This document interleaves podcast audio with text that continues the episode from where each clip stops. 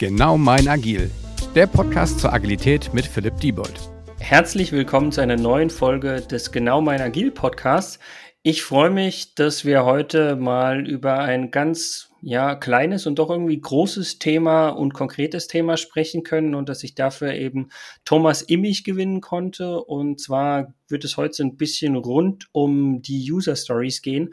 Aber bevor wir da tief in die Diskussion einsteigen, äh, Thomas, möchtest du dich erstmal allen Zuhörern da draußen vorstellen und dann verstehen die Leute auch eher, warum genau du hier bist und warum wir uns ja darüber mal unterhalten sollten, was die User Story ist. Ja, sehr gerne. Vielen Dank für die Einführung. Ja, Thomas Immich, das hast du schon gesagt. Mein Background ist eher aus der Spieleindustrie. Ich habe drei Jahre lang als Spieleentwickler gearbeitet und auch als Spieledesigner. Äh, zumindest professionell davor schon als kleiner Junge natürlich angefangen, ne? ein kleiner Junge 17. Ähm, und habe dann irgendwann gesehen, dass das Thema Spieleentwicklung zwar super interessant ist, aber mir dann auch andere seriösere Branchen doch mehr zusagen und bin dann im Grunde vor, ja, gut und gerne 18 Jahren so in den UX-Bereich gewechselt und habe dann vor 15 Jahren auch meine eigene UX-Firma gegründet. Also User Experience, falls das jemand da draußen noch nicht wüsste. Genau, das ist ein guter Punkt. Genau, dass ich dadurch, dass ich ja natürlich auch häufig in, in der UX-Branche unterwegs bin, vergisst man manchmal, dass man natürlich auch das Wort erklären muss. Das heißt, vielleicht ganz kurz, was wir machen. Ähm, natürlich haben wir sehr, sehr viel mit Digitalisierung und IT zu tun. Das heißt, wir haben auch Software-Engineers, klar, die auch äh, Apps entwickeln, beispielsweise, um das mal zu analogisieren. Aber unser Fokus ist in erster Linie auch auf dem Menschen. Das heißt, wir gehen immer menschzentriert vor. Wir haben Psychologen im Unternehmen, die äh, zum Beispiel Anforderungsanalyse machen, die Testing machen. Wir haben sehr viele Designer, Kommunikationsdesigner, die eben auch sich mit Kognitions- Mechanismen beschäftigen. Dann haben wir auch Gamification-Menschen bei uns, die sich ganz viel mit Motivationsdesign beschäftigen. Und das ist eigentlich eher unser Kern, als dass wir jetzt nur Software entwickeln. Wir starten quasi beim Menschen. Mhm. Und so kam es eigentlich auch zu dem Thema User Stories, weil ich natürlich immer so ein bisschen den Gap verspüre zwischen dem, was die IT unter einer User Story versteht und was jetzt jemand, der eher menschzentriert vorgeht, unter einer User Story versteht. Denn was, also wenn du sagst menschzentriert, heißt es quasi mehr so Nutzer- und Kundenzentriert oder was meinst du mit menschzentriert? Ja, nicht unbedingt ähm, das Thema Nutzer und Kunde. Das ist natürlich eine Verwirrung, die oft kommt. Was ist der Unterschied zwischen UX und CX, also User Experience und Customer Experience? Mhm. Da sage ich immer, na ja, man kann ja User haben, die keine Kunden sind. Beispielsweise habe ich ein Netflix-Abo und meine Kinder benutzen Netflix, aber bezahlen tun sie es nicht. Also insofern ist der. Da ist schon irgendein Problem mit diesem Modell, wenn sie es nicht bezahlen, gell? Nee, also die Kinder nutzen Netflix, aber die Kinder bezahlen natürlich nicht das Abo. Das heißt, der Kunde, das sind natürlich die Eltern und nicht ja. die Kinder. Das heißt, die Unterscheidung ist mal eher auf Business-Seite. Aber worum es bei dem Thema User Story eher geht, ist, dass es, naja, in der IT-Welt sehe ich ganz oft User Stories, die im Grunde nichts anderes sind als Task Descriptions. Da steht dann sowas wie I as a user, I want to save the button. Oder I want to save the document by using the button zum Beispiel. Und wenn man dann in so einen Nutzer reinhorcht und fragt den, du willst du wirklich das Dokument speichern, ist das ein wirkliches Need von dir, ein Bedürfnis von dir, dann ist das gar nicht so. Und da merkt man ganz schnell so die Idee, ein System oder eine Anforderung in Nutzersprache zu formulieren, ist ja eigentlich eine coole Idee. Also ich mhm. versetze mich in den Nutzer rein. Und dann, wenn man dann aber fragt, weißt du, was eine Persona ist, weißt du, was Perspektivenübernahme ist und so, dann merkt man schon, nee, was ist denn das eigentlich? Und dann merkt man auch ganz schnell, naja, eigentlich sind alle User Stories immer sehr, sehr flach gebaut. Da hat sich eigentlich keiner so richtig in den Nutzer rein versetzt. Man könnte eigentlich auch einfach nur ein grammatikalisches Spiel machen und sagen, ich wandle einfach jeden Task, jedes To-Do in eine User Story um, indem ich einfach I as a user want to davor schreibe. Ja, wobei, also an der Stelle, also ich habe schon rausgehört, wir müssen eine eigene Podcast-Folge über Personas machen. Das habe ich jetzt sowieso schon mal mitgenommen. Ähm, bin ich sofort dabei, nutze ich an der einen oder anderen Stelle auch. Ähm, ich wollte einfach mal meine Erfahrung so ein bisschen dagegen stellen, aber ich glaube, die, die passen auch eher dazu. Ähm, also das Spannende ist, was du schon erwähnt hast, dieses aus einer gewissen Rolle. Also als Rolle wünsche ich mir, ähm, und im Deutschen würde ich sagen, um zu oder damit, also mhm. dieser Grund, der ist das, was aus meiner Sicht äh, am häufigsten weggelassen wird. Mhm. Und das ist genau das, was du ja als Need bezeichnet hast. Also vielleicht will der gar nicht den, den, äh, den Speicherbutton haben, sondern der will einfach nur, dass diese Datei gespeichert wird. Das genau. muss ja kein Button sein. Das kann ja irgendwie ein Autosave oder Gott weiß was potenziell genau. sein. Genau. Also das Need, wenn man es jetzt umformulieren würde, und jetzt nimmt man mal genau die Story. I as a user want to save the document. Das ist eigentlich mhm. eine schlechte User Story. Das ist eine shallow User Story, eine sehr flache. Wenn man es jetzt richtig formulieren würde, würde man sagen, I as an operator zum Beispiel, also das ist meine Rolle, uh, want to pick up my work seamlessly um, when I, when I uh, interrupt it and get back to it. Das heißt, immer wenn ich meine Arbeit unterbrechen muss, das ist der Trigger, ja. dann möchte ich, wenn ich wieder zurückkomme, genau da weiterarbeiten. Das hat überhaupt nichts mit Speichern zu tun. Speichern ist im Lösungsraum, das Bedürfnis ist im Problemraum. Das heißt, ich bin im Grunde ähm, mit einer User Story überhaupt nicht verpflichtet. Im Gegenteil, ich sollte eigentlich noch gar nicht in Lösungen denken, sondern ich sollte in Bedürfnissen denken. Ja, und das mache ich, also wenn ich es in dieser, dieser, ich nenne es jetzt mal liebevoll überspitzten, äh, klassischen IT-User-Story denke, ähm, sollte ich das zumindest in dem Need machen. Ich bin aber bei dir, dass ich sage, in der Idealvorstellung äh, formuliere ich auch schon den, den Wunsch eben ganz anders. Und mhm. ähm, was, was du gerade vorhin schon sehr, sehr schön beschrieben hast, ist, würde ich sagen, somit das zweite gängige Problem, was ich sozusagen noch identifiziert habe.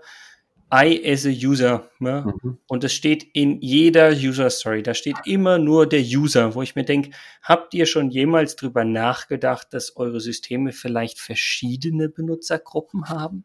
Ja, das ist tatsächlich äh, auch eine Feststellung, wo man sich eher, eher wundert am Anfang, weil ähm, so wenig Kontextbezug da ist, dass man ja nicht mal das, ich sage jetzt einfach mal Bare Minimum, also nicht mal das Nötigste getan hat, um das abzugrenzen. Wen habe ich denn da eigentlich vor mir? Ist das von seiner Position her eher ein Back, äh, Backoffice-Angestellter? Ist das äh, ein Mitarbeiter? Ist das ein Lehrer? Ähm, Wenn es ein Lehrer ist, dann natürlich ist es ein leitender Lehrer, ist es ein engagierter Lehrer oder kein engagierter Lehrer? Und dann geht es natürlich immer weiter und tiefer in die ganzen Sphären der verschiedenen Nutzer. Klassisches Beispiel, ein Admin-Interface.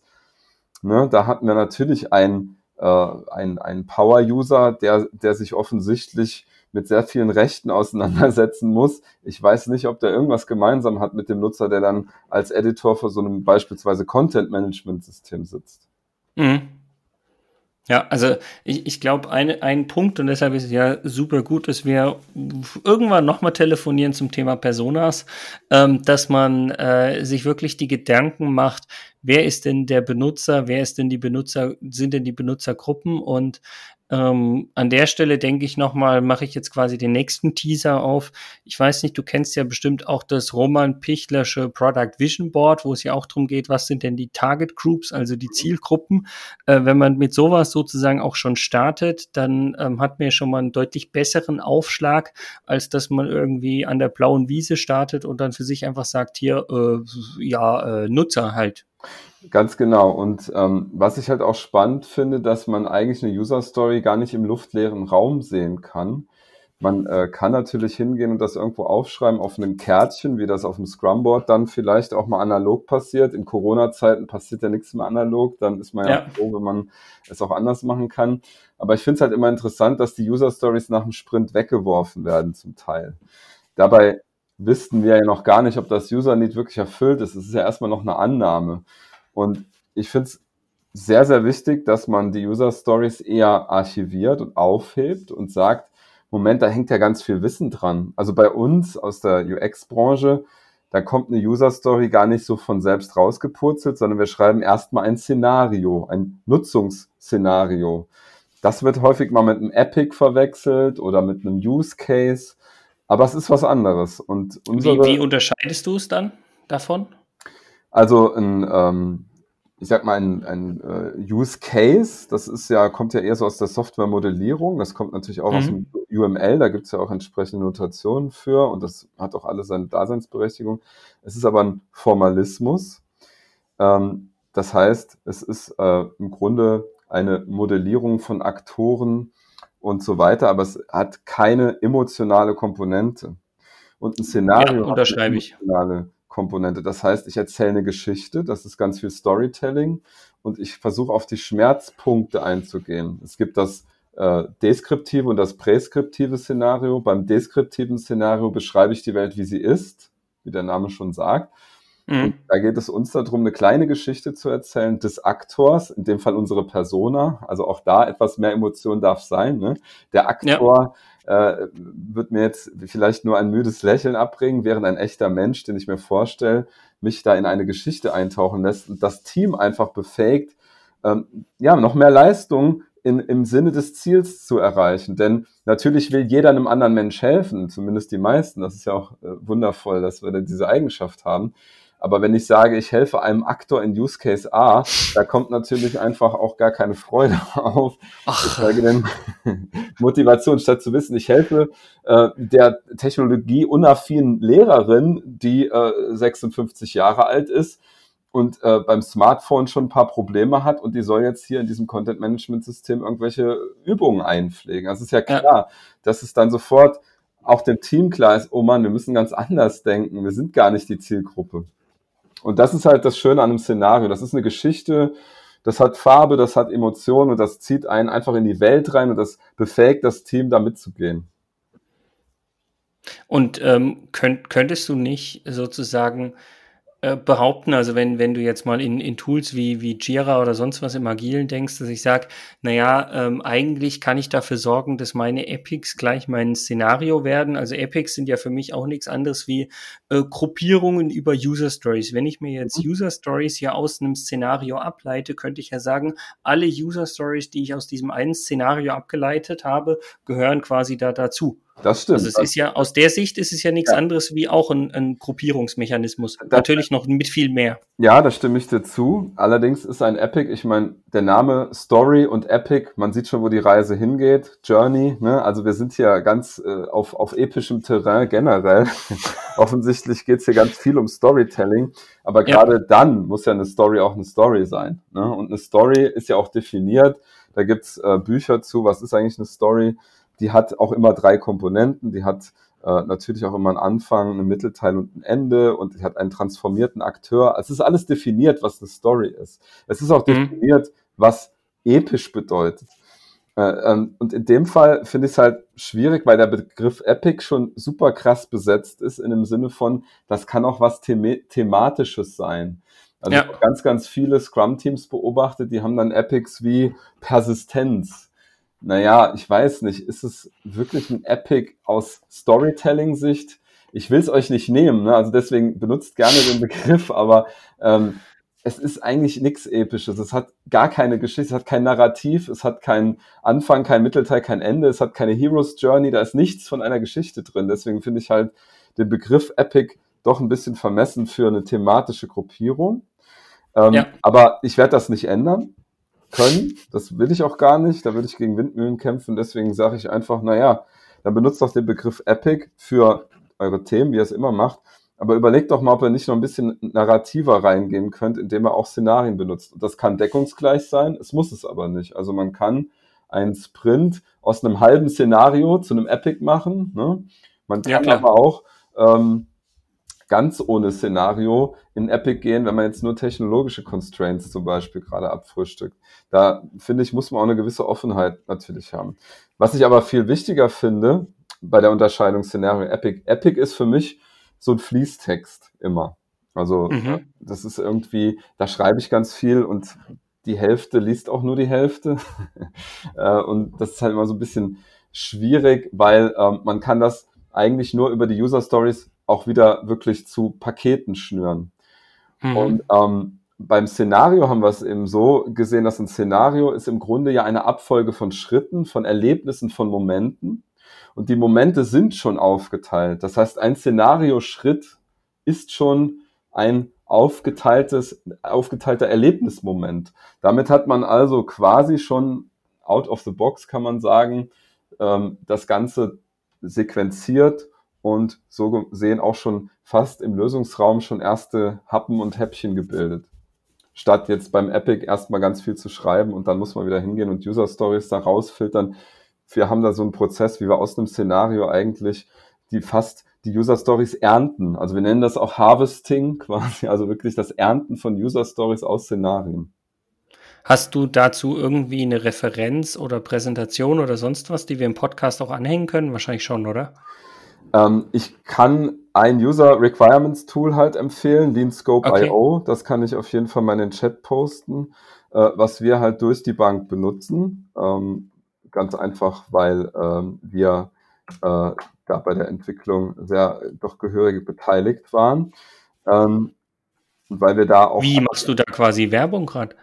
Ja. Spaß beiseite, alles gut. Genau, also Lean Scope muss man tatsächlich sagen, ist ein, ein Tool, was aus der ähm, Arbeit entstanden ist, ähm, bei Centigrade mit anderen Kunden. Und ähm, im Grunde solche Patterns, die immer wieder aufgetaucht sind, also Dinge, die man immer wieder gemacht hat, ne? also wirklich Szenarios schreiben, Personas definieren, Stakeholder definieren, bla bla bla, da wird man ja irgendwann müde. Wir hatten am Anfang so ein Excel-Sheet. Ja. so wie jeder, der äh, was auf sich hält, am Anfang immer ein Excel-Sheet hat. Und dann haben wir irgendwann ähm, mit den Kunden zusammen überlegt, was können wir denn anderes machen? Und so ist so ein bisschen dieses Tool entstanden. Und ähm, das war, war zuerst eine interne Arbeit und inzwischen ist es ausgekoppelt, ist eine eigene GmbH und so. Deswegen äh, hat das mit Centigrade äh, nur bedingt zu tun. Aber natürlich ähm, sind wir überzeugt davon, dass das der richtige Weg ist, äh, weil da auch ganz viel Inspiration aus dem Buch Linear X von Jeff Gotthelf kam. Das muss man ja auch einfach sagen.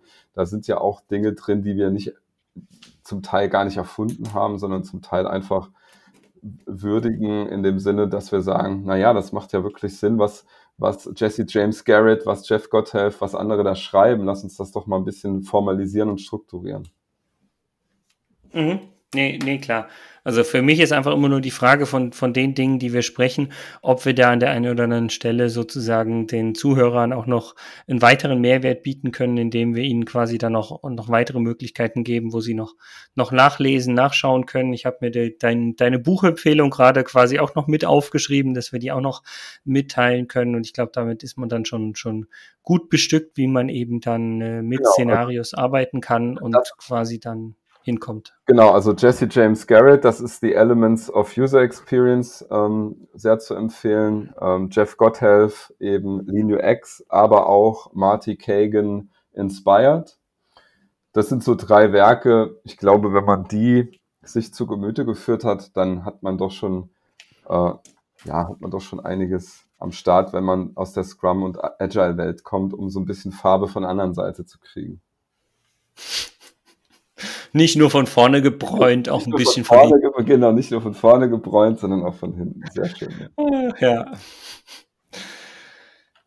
Gibt es denn sonst noch irgendwas, also zum Thema User Stories, wo du sagst, hier, da muss man dran denken? Also zum Beispiel an vielen Stellen, was, also User Story ist ja nicht nur diese Satzbeschreibung. Was ist denn aus deiner Sicht, aus eurer Sicht ähm, noch zwingend notwendig, was man eben zusätzlich noch haben muss. Also was weiß ich, Akzeptanzkriterien, Detailbeschreibung, UIs Mockup, keine Ahnung, was du dir noch alles ja. vorstellen könntest. Ja, ist ein guter Punkt. Also wir unterscheiden eigentlich zwischen der Story und dem User Booklet. Äh, mhm. Man kann sich User Booklet so ein bisschen als mentales Modell vorstellen für einen Umschlag für eine Story oder das Buch, könnte man sagen, das Medium für eine Story. Also wenn ich Hamlet als Story betrachte, dann habe ich ja Hamlet natürlich in einem Buch. Das Buch kann Reklamheft sein, das Buch ja. kann Hardcover sein.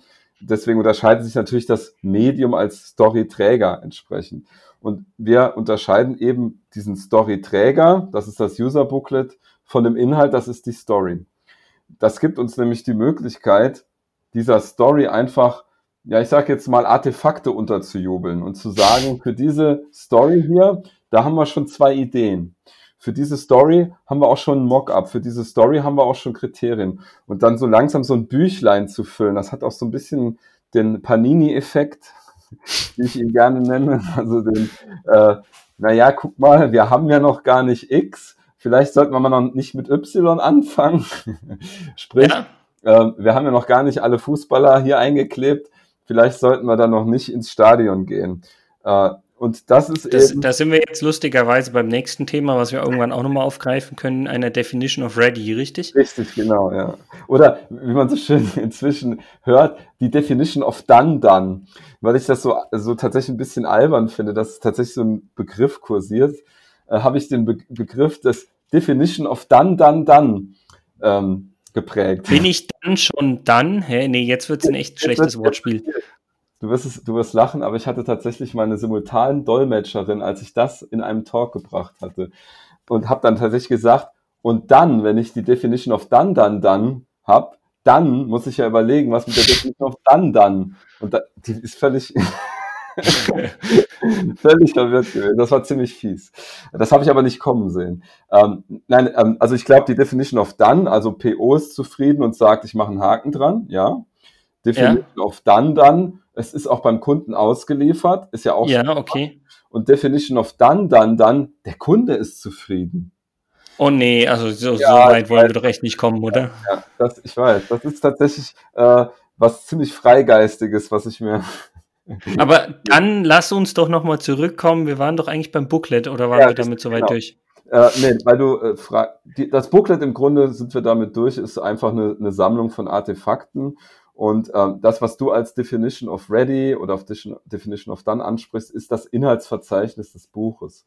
Also mhm, genau. eigentlich sagen, wenn äh, ich die vier Punkte hier nicht habe, dann kann ich nicht davon ausgehen, dass ich schon reif bin für die nächste Story.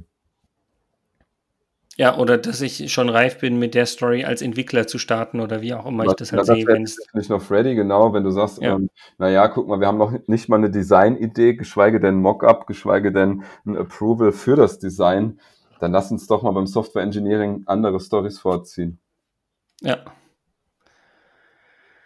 Gut, nee, ich fand das einen, einen, einen schönen und teilweise echt lustigen, unterhaltsamen äh, Rundflug rund um äh, die User Story. Ähm, ich glaube, wir haben auch eigentlich in der Kürze der Zeit, also den knapp 20 Minuten oder was es waren, eigentlich alles so ein bisschen angesprochen. Oder fällt dir noch irgendwas ein, wo du sagst, das musst du da rundherum noch unbedingt loswerden? Ähm, ja, vielleicht nur, um es zu schließen, weil jede gute Gerne. Story muss ja ein, ein gutes Ende finden. Äh, ich bin gespannt. Talk. Äh, und ich habe das Wort Journey in den Mund genommen. Und ich bin ja dann im epischen Bereich irgendwo habe ich jetzt ja eine Erwartung aufgemacht. Das ist so ein bisschen wie der MacGuffin, irgendwas kommt ins Bild gefahren, man fragt sich, wird das noch aufgelöst? Die Antwort ist nein, oder was noch? Nein, nein, nein, nein, die Antwort ist natürlich ja. Also ähm, wir haben jetzt Epic, wir haben Szenario, wir haben Story, wir haben Booklet, das sind irgendwie alles so, ich sag mal, Begriffe, die in so einer Welt spielen. Aber was wir noch nicht haben, ist Journey. Ich habe das jetzt schon zweimal gesagt, die Heroes Journey und ich habe die User Journey genannt. Und für mich ist die User Journey ein bisschen ähnlich wie die Heldenreise, also die Heroes Journey in den, in den Büchern. die ist übrigens von Vogler. Äh, die Heldenreise ist ein Buch von, von Vogler, die ähm, wirklich einfach aus der aus dem Drehbuch-Authoring äh, im Grunde geschrieben ist. Also für, für diejenigen, die es interessiert, wirklich mal in diesen Story-Kosmos einzutauchen, kann ich nur Vogler empfehlen. Ähm, und da ist eben die Heldenreise im Grunde alle Stationen des Helden über die Zeit hinweg und auch seine Transformation, also wie er sich ändert über die Zeit. Das heißt, am Anfang, da ist der Held in seiner schönen Welt, alles ist gut. Dann kommt der Call, babam, dann passiert irgendwas. Dann merkt er so, ups, jemand müsste die Welt retten, aber bin ich das? Dann kommt the refusal to the call. Also er, er quasi verweigert sich diesem Call.